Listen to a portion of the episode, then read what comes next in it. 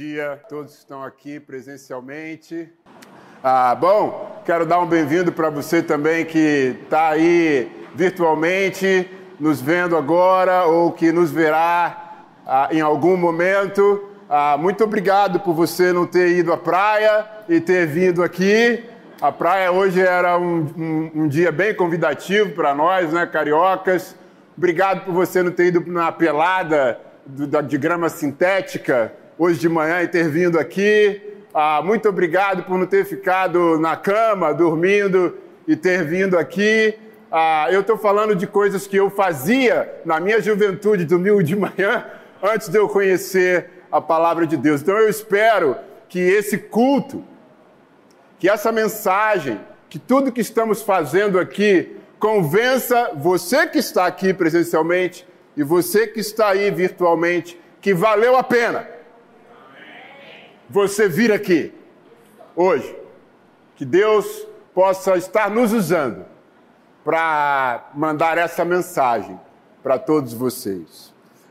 A gente tem falado ah, nesse mês de dezembro sobre o nascimento de Jesus. Ah, e tudo o que, o que envolveu isso. Ah, temos falado sobre, inicialmente, sobre o prefácio, sobre o que Lucas, escolhemos o Evangelho de Lucas, o evangelista Lucas, como o livro para discorrermos sobre esse assunto.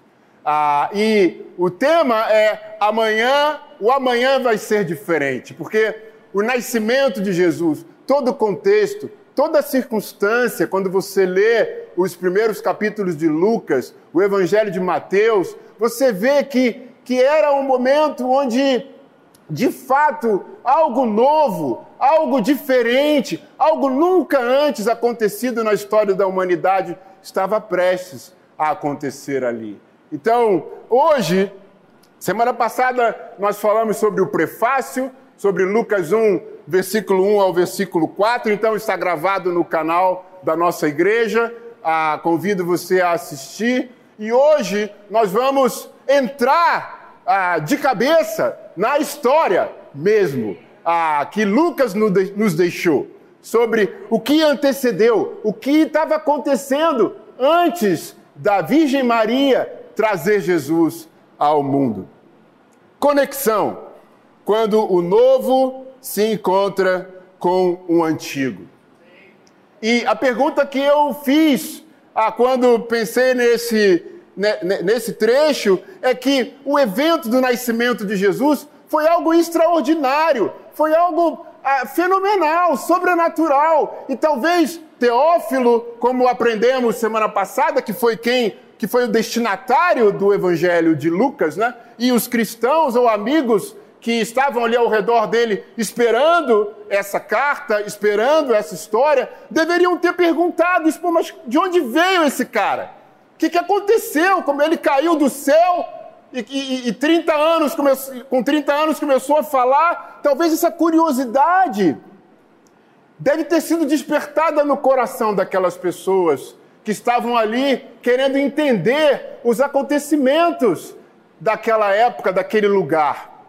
E, e Lucas, ele, ele traz esse contexto, ele responde a essa pergunta no capítulo 1 e no capítulo 2, ele vai narrar um pouco do que estava acontecendo ali antes de Jesus nascer e como se deu o nascimento e a vinda de Jesus ao mundo. E é interessante porque a partir do versículo 5, segundo os historiadores, Lucas começa a usar um, um grego ah, meio semita, meio hebraico. Aquele grego clássico que ele falou no versículo 1 ao 4 se transforma num grego, vamos dizer assim, mais da rua, uma, uma linguagem mais falada entre as pessoas para, para as quais ele estava destinando aquele evangelho. E ele começa a, a refletir, você vai ver se você ler, a, a, sobre as perspectivas de Maria, mãe de Jesus, e agora que leremos hoje, de Isabel, mãe de João, mãe de João Batista. Ele, ele vai falar mais da, da, da vida, da, da, da reação, de como essas mulheres se portaram naquele momento, do que os homens. Ainda que hoje nós vamos falar um pouco de Zacarias também. Então, alguns estudiosos falam que provavelmente Lucas deve ter, provavelmente não, é uma suposição, né? Deve ter entrevistado a própria Maria, mãe de Jesus, ou isso aqui foi, foram, foi um relato que chegou para Lucas das memórias que os cristãos tinham da, de Maria. Porque tem muitos detalhes aqui que muito provavelmente só Maria saberia contar sobre isso. Então, ah, Lucas, ele vai organizando a narrativa dele, oferecendo uma visão do plano de Deus, realçando as diferenças entre João Batista e Jesus. Ele fala do nascimento, da predição do nascimento de João Batista, depois fala da predição do nascimento de Jesus Cristo, depois ele vai falar de Maria, depois ele vai falar de Isabel, depois ele vai falar dos encontros de Maria e Isabel, as respectivas mães de Jesus e de João Batista. Depois ele vai falar como as histórias de João e Jesus se cruzam em algum momento e são narrados o nascimento de João e de Jesus, o crescimento de João e de Jesus. Tudo isso está ali condensado no capítulo 1, no capítulo 2, no capítulo 3 de Lucas. E Lucas, é, ele não só deseja chamar a atenção dos seus leitores sobre as semelhanças de Jesus e João Batista, mas, sobretudo, ele destaca as diferenças, as diferenças de Jesus para João Batista, porque ele vai falar que Jesus era superior a João Batista, que veio para anunciar a vinda de Jesus.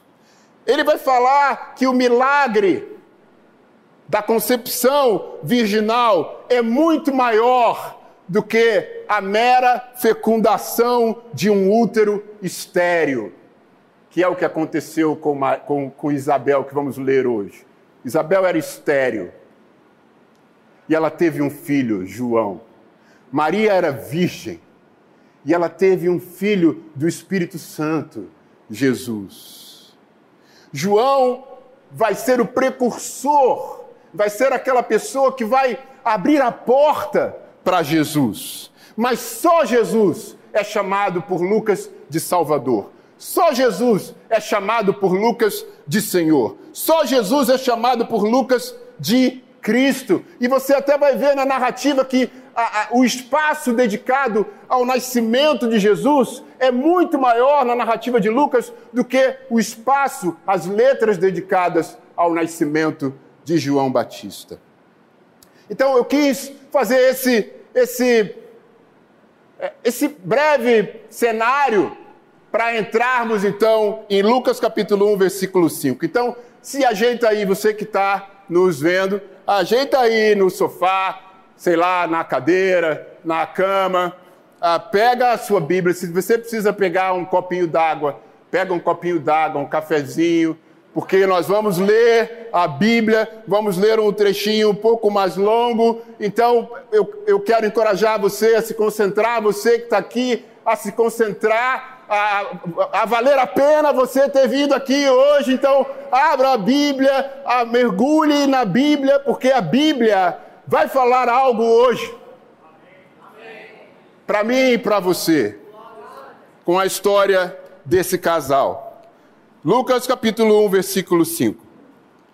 No tempo de Herodes, rei da Judéia, havia um sacerdote chamado Zacarias, que pertencia ao grupo sacerdotal de Abias. Isabel, sua mulher, também era descendente de Arão. Ambos eram justos aos olhos de Deus, obedecendo de modo irrepreensível a todos os mandamentos e preceitos do Senhor.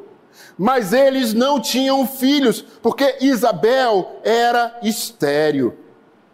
E ambos eram de idade avançada. Certa vez, estando de serviço o seu grupo, Zacarias estava servindo como sacerdote diante de Deus. Ele foi escolhido por sorteio, de acordo com o costume do sacerdócio, para entrar no santuário do Senhor e oferecer incenso. Chegando a hora de oferecer incenso, o povo todo estava orando do lado de fora. Então, um anjo do Senhor apareceu a Zacarias à direita do altar do incenso. Quando Zacarias o viu, perturbou-se e foi dominado pelo medo. Mas o anjo lhe disse: Não tenha medo, Zacarias. Sua oração foi ouvida. Isabel, sua mulher, lhe dará um filho, e você lhe dará o nome de João. Ele será motivo de prazer e de alegria para você, e muitos se alegrarão por causa do nascimento dele pois será grande aos olhos do Senhor. Ele nunca tomará vinho, nem bebida fermentada, e será cheio do Espírito Santo desde antes do seu nascimento. Fará retornar muitos dentre o povo de Israel ao Senhor, o seu Deus, e irá diante do Senhor no espírito e no poder de Elias, para fazer voltar o coração dos pais a seus filhos e os desobedientes à sabedoria dos justos, para deixar um povo preparado para o Senhor. Zacarias perguntou ao anjo: Como é que eu posso ter certeza disso? Eu sou velho e minha mulher é de idade avançada. O anjo respondeu: Eu sou Gabriel, o que está sempre na presença de Deus. Fui-lhe enviado para lhe transmitir estas boas novas agora você ficará mudo. Não poderá falar até o dia em que isso acontecer, porque não acreditou em minhas palavras, que se cumprirão no tempo oportuno. Enquanto isso, o povo esperava por Zacarias, estranhando sua demora no santuário. Quando saiu, não conseguia falar nada. O povo percebeu então que ele tivera uma visão no santuário. Zacarias fazia sinais para eles, mas permanecia mudo. Quando se completou seu período de serviço, ele voltou para casa. Depois disso, Isabel, sua mulher, engravidou e durante cinco meses não saiu de casa. E ela dizia: Isto é obra do Senhor. Agora ele olhou para mim favoravelmente para desfazer a minha humilhação perante o povo. Amém. Que história incrível. A história de Zacarias e Isabel, do anjo Gabriel, de João e de Jesus. Quando Deus começa uma nova obra, Ele não joga fora a antiga mas estabelece uma conexão do antigo com o novo. Se você está assistindo a série do, do Ministério de Ensino CJ2, que tem sido apresentada brilhantemente pelo Salomão, nosso querido irmão, e agora por nosso conterrâneo carioca Samuel, ah, eles estão basicamente falando sobre a história do nosso movimento.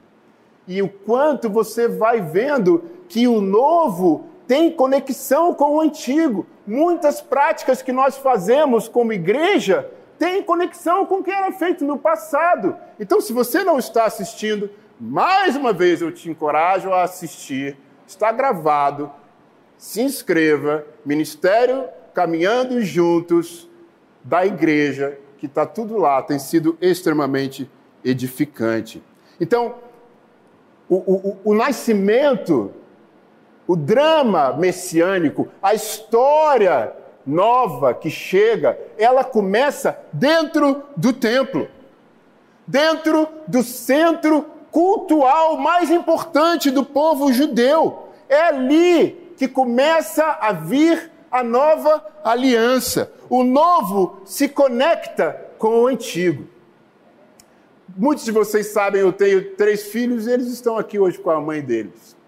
Meus filhos, eles, eles hoje não estão jogando tanto, mas eles jogavam, jogavam muito Xbox. E eu sou da época que era fliperama. Então nós íamos no fliperama com uma ficha.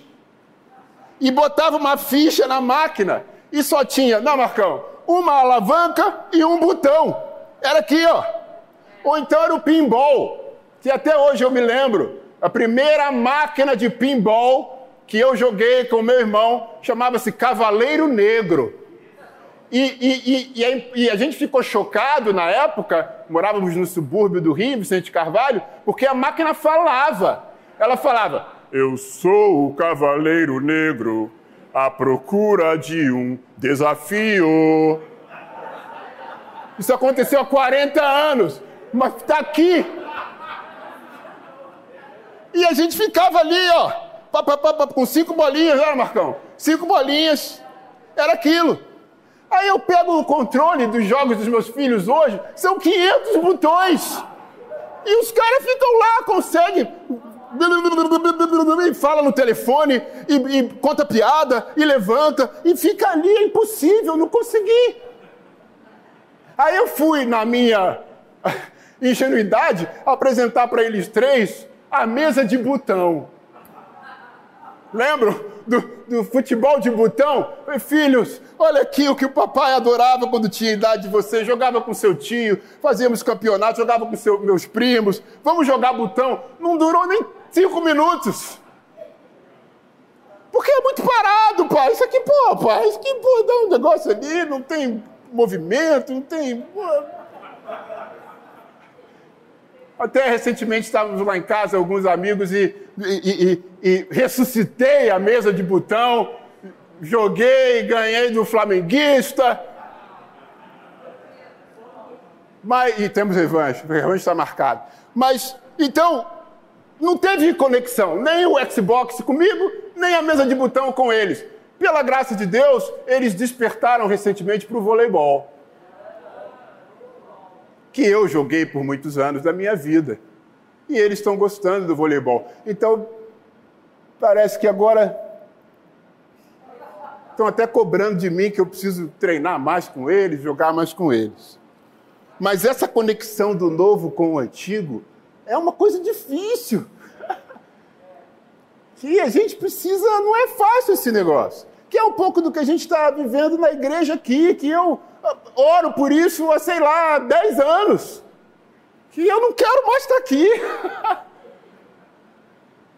Eu quero outro papel, já passou. Agora tem que ser outro rosto, outra fala, outra ideia, outra cara. Eu quero estar em outro lugar. Na igreja, no serviço para Deus.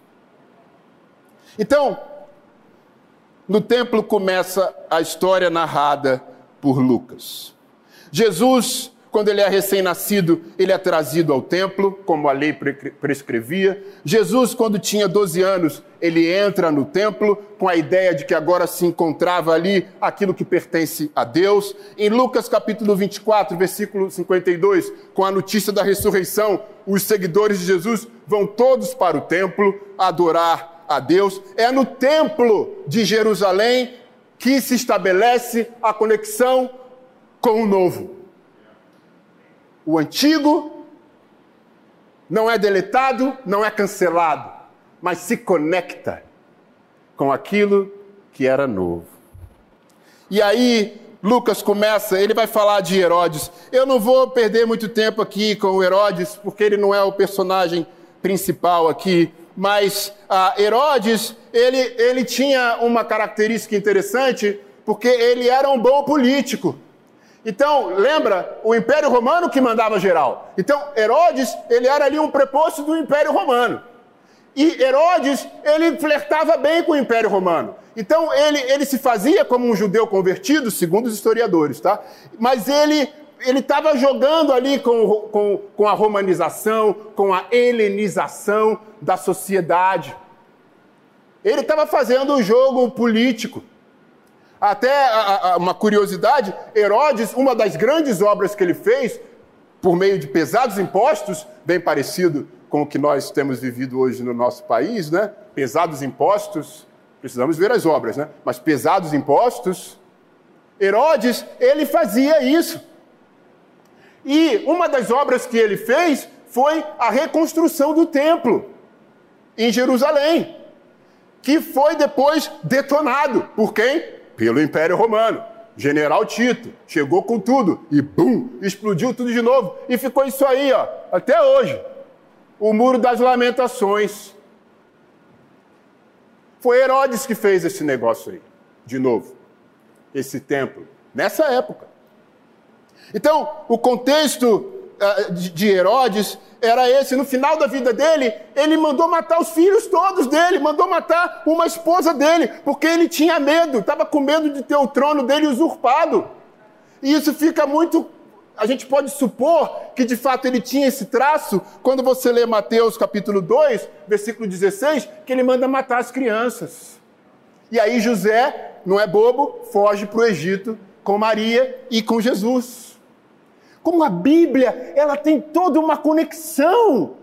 Os evangelhos, eles se misturam. E como a Bíblia está envolvida na história, a Bíblia é um livro verdadeiro. Leia a Bíblia. E o cenário religioso ali daquela época, havia um helenismo, né? a cultura grega, as religiões gregas estavam com tudo naquela época. E, e, e as religiões gregas, era, era, havia um sincretismo. Sincretismo é uma mistura, era tudo misturado. Era tudo misturado. O cara adorava o sol, depois ele adorava o jacaré, depois ele, ele, ele ficava olhando para o oceano. Tinha um monte de, de, de misturas ali na, na, religião grega. E a, as religiões gregas, elas não zelavam pela vida ética. A vida religiosa era separada da vida ética. Então tinha prostituição, tinha divórcio, tinha infanticídio no meio da religião. Já o judaísmo, e havia um, plura, um plura, pluralismo, pluralismo muito grande ali. Haviam várias filosofias, vários, várias religiões. Então, quando vem o judaísmo com um Deus só, com uma adoração só, isso foi um choque. Não era normal. Então, às vezes a gente lê a Bíblia sem esse pano de fundo, a gente não tem a compreensão plena do que, que esse cara passou aqui. Por isso esse pano de fundo, ele é importante, porque a gente compreende o tamanho da fé do cara. O tamanho do desafio que ele enfrentava. Então, o contexto religioso, semana passada falamos do contexto político, o contexto religioso dessa época aqui era esse. Não havia só o templo em Jerusalém, é isso que eu estou querendo dizer. Não era só isso aqui, entendeu?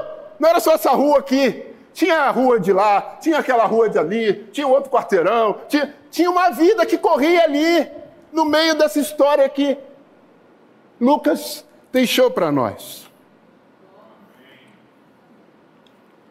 Então, isso aqui é escrito mais ou menos no ano 6, no ano 7 antes de Jesus.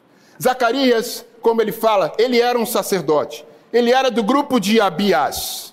Em 1 de Crônicas 24, versículo 1, fala sobre isso. Davi, ele divide, quando ele, quando ele reinaugura o culto, quando ele reinaugura o templo, ele divide os sacerdotes em 24 grupos. E Abias era um desses 24 grupos. E sacerdote, e Zacarias, era da família de Abias. E Isabel, mulher de Zacarias, ela também era da tribo de Arão. Ela era filho de Arão. Arão foi o primeiro sacerdote. Então nós estamos diante de uma história aqui de um casal de sacerdotes. De uma família que servia a Deus. E, e, e, há um registro histórico de que é, esses grupos eles tinham a, a obrigação de a cada duas vezes era obrigação deles servir no templo. Então eram 24 grupos. Então, ao longo do ano, cada grupo tinha a obrigação de ir lá e servir por uma semana, por duas vezes ao ano. Então, justamente aqui era o tempo do grupo de Zacarias, do grupo de Abias. Por isso que ele estava lá em Jerusalém. E ele, segundo Lucas, ele era justo aos olhos de Deus e obedecia de modo irrepreensível a todos os mandamentos e preceitos do Senhor. Não significa que eles não eram impecáveis, mas eles, eles eram justos, eles obedeciam todas as regras, todos os ritos, todas as obrigações de um judeu. e de um sacerdote. Eu não vou lá, mas leia Levítico, capítulo 21, que você vai ver que a vida de um sacerdote não era fácil, não. E eles eram corretos, ninguém podia acusá-los de nada, isso não foi um pedaço da vida deles, foi ao longo de toda a vida deles. Como Lucas fala, eles, eles já eram, tinham uma idade avançada. Então, o um novo começo do reino de Deus viria através de um casal de sacerdotes. Mas o detalhe: Isabel era estéreo. Como é que isso, o filho ia sair daí? E ela já estava meio idosa. Já tinha passado da época de ter filho. Naquela época, e é importante a gente olhar para isso aqui com os olhos daquela época, uma mulher estéreo era uma mulher extremamente marginalizada. A esterilidade no Antigo Testamento, na sociedade judaica, ela era vista como algo pecaminoso, como um desfavor de Deus, como se aquela pessoa tivesse pecados ocultos, como vergonha perante a sociedade, como um sinal de destituição da bênção divina de Gênesis 1, versículo 28, que Deus fala para Abraão que ele ia se multiplicar e ser fértil pelo mundo inteiro. Então, a mulher era vítima disso tudo. E isso era uma das mais variadas formas de julgamento e rejeição da mulher por parte da comunidade e muitas vezes até por parte do próprio marido. Então a esterilidade nos tempos judaicos causava um estigma social. Uma conotação negativa, uma conotação depreciativa. Mas isso era naquela época, então a gente tem que pegar a Bíblia e tentar trazer para os dias de hoje a doméstica. Não tem um estigma? O favelado, que até a palavra favelado já traz uma conotação marginal. O negro, o gordo, o magro, a mulher, o LGBTQIA. São estigmas. Se você pertence ou conhece alguém que pertence a essas categorias, você vai, você vai concordar com o que eu estou falando. São estigmas. E se você faz parte de um desses grupos, você é capaz de entender o sentimento que Isabel passou por toda a sua vida. Se você não faz parte de um, de desses grupos, é muito difícil você entender. Você não vai conseguir entender. E pode ser que você até vai interpretar essa fala aqui de diversas maneiras, que eu não vou entrar no mérito. Mas menos com sentimento de compaixão e de acolhimento. Esse, esse sentimento você não vai ter. Porque você só tem esse sentimento de compaixão, acolhimento e amor quando você faz o exercício de se colocar no lugar do outro. Quando você se coloca no lugar do outro, aí você entende. Ou consegue entender um pouco desse estigma. Porque aí você compreende a dor. Tem uma irmã que eu não vou dizer o nome, que ela me elegeu como conselheiro dela, não sei porquê. Ela é negra, favelada, mãe, senhora. Ela teve a casa dela condenada pela defesa civil antes da pandemia. Teve que sair de uma casa e ir para outra, dentro da comunidade. E o Estado tinha que indenizar. A indenização veio? Não. Chegou a pandemia. Cadê a defensoria pública? Só virtual. pandemia, fechou tudo. Pagar advogado? Como? Ela é favelada. diarista, trabalhava numa casa de família, veio a pandemia, não pôde ir mais, relaxou a pandemia, o casal faleceu, perdeu o emprego. Foi para outra casa, o aluguel estava muito caro. Saiu dessa casa, foi para uma outra casa, com aluguel mais barato. Essa outra casa agora não tem água. É o vizinho que tem que dar água para ela. Aí o vizinho falou: Não, eu vou te alugar uma outra casa. Está indo para uma outra casa. Cadê o, o, auxílio do Estado? Você viu? Eu vi? Ninguém viu. E essa irmã querida? Ela vem para a igreja com o cabelo cortado, com a tiara de batom, e vem falar comigo, Anderson me dá um conselho, Anderson. E ela fala, mas a gente está perseverando. Eu vim aqui e eu vou dar a minha oferta. E a gente vai perseverar. E nós vamos continuar. E Deus é grande, Anderson. E isso vai mudar.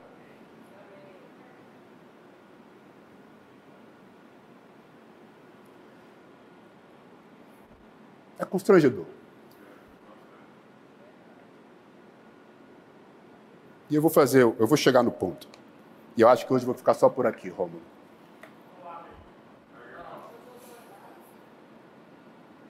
O texto de Lucas trata de um desejo não realizado, de uma espera frustrada por muitos anos, mas realça a fidelidade de Zacarias e Isabel, independente de não terem alcançado o que tanto queriam, que era um filho.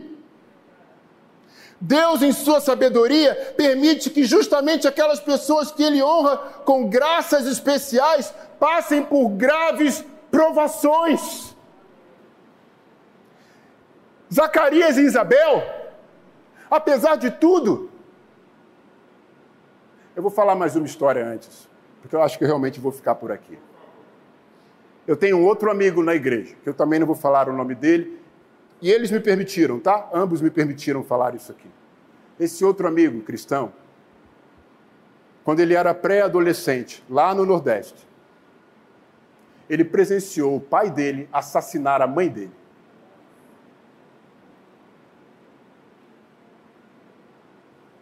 Em casa.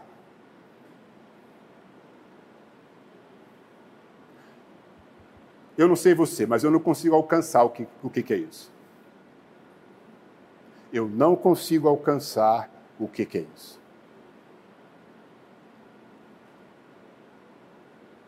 Ele presenciou quando pré-adolescente o pai assassinar a própria mãe. O pai dele está preso até hoje.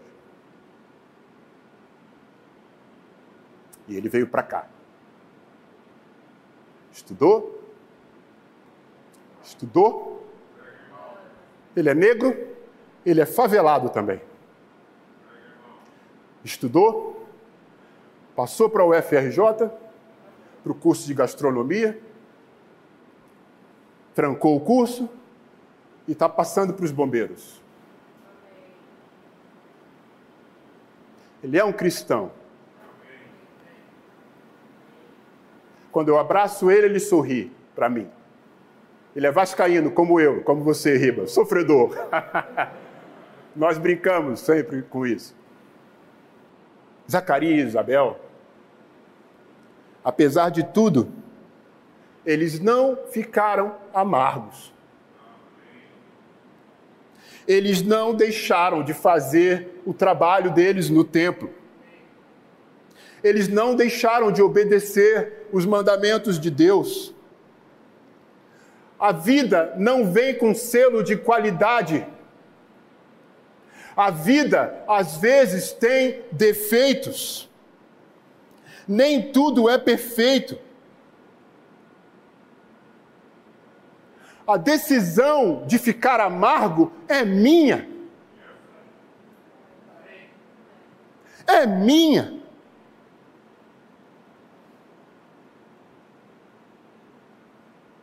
Eu escolho se eu vou ficar amargo com a vida, com o que a vida me deu, com o que a vida me dá, ou se eu vou aceitar, perdoar, se for o caso, respeitar, se for o caso, o diferente, a diferença, seguir em frente, não dar desculpas, perseverar e lutar para fazer algo diferente e não aceitar aquela condição por aceitar, mas continuar a vida.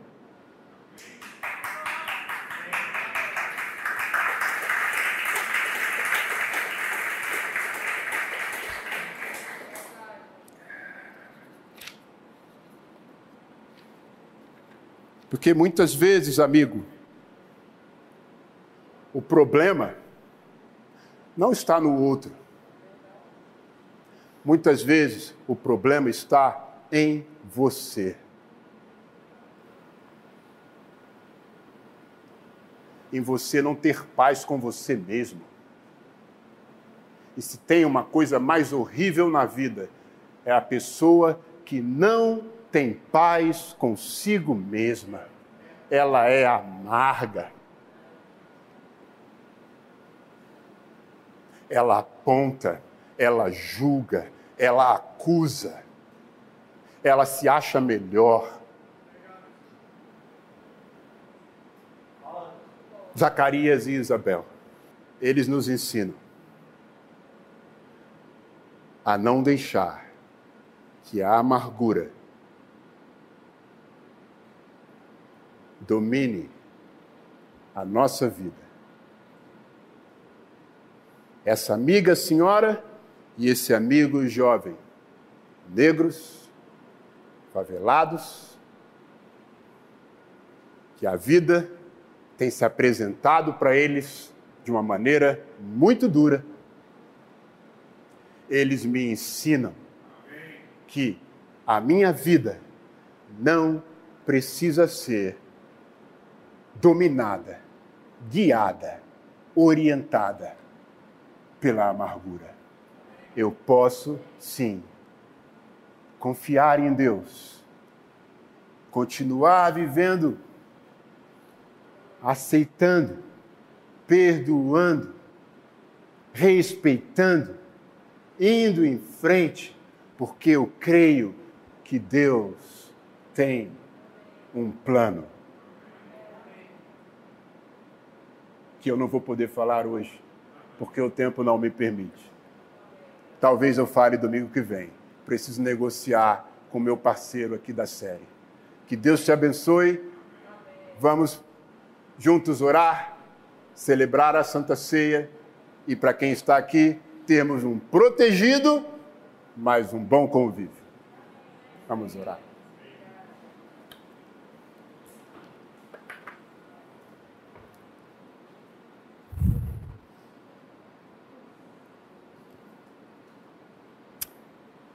Pai, eu não sei nem como começar, porque me vem à mente esses amigos que mencionei aqui, e Zacarias e Isabel. Pai, me desculpa se eu não consegui falar tudo que o Senhor queria que eu falasse hoje. Mas eu acho que o Senhor falou alguma coisa aqui. Obrigado pela Bíblia, Pai. Pela vida que, que escorre desse livro. Obrigado pela vida de Zacarias e de Isabel. Pela inspiração que eles são para nós de que a vida não é para ser amarga, que a amargura é uma escolha. E obrigado, Pai, por nos, por nos trazer o novo, por nos trazer o novo por meio de Jesus. E pela conexão que Ele fez com o antigo e a forma como ele renova todas as coisas para todos nós. Queremos pensar nele agora, Pai, debaixo dessa perspectiva, de que o Senhor tem planos, que no caso de Zacarias e Isabel, se deram nessa vida, mas depois de muitos e muitos anos. Para nós, não sei se se dará nessa ou em outra, mas o Senhor tem planos. E a prova disso foi o envio do Messias, que estamos celebrando e meditando nesses dias que ao tomarmos da Santa Ceia, possamos lembrar disso com os corações cheios de esperança e fé. Te agradecemos no nome dele. Amém.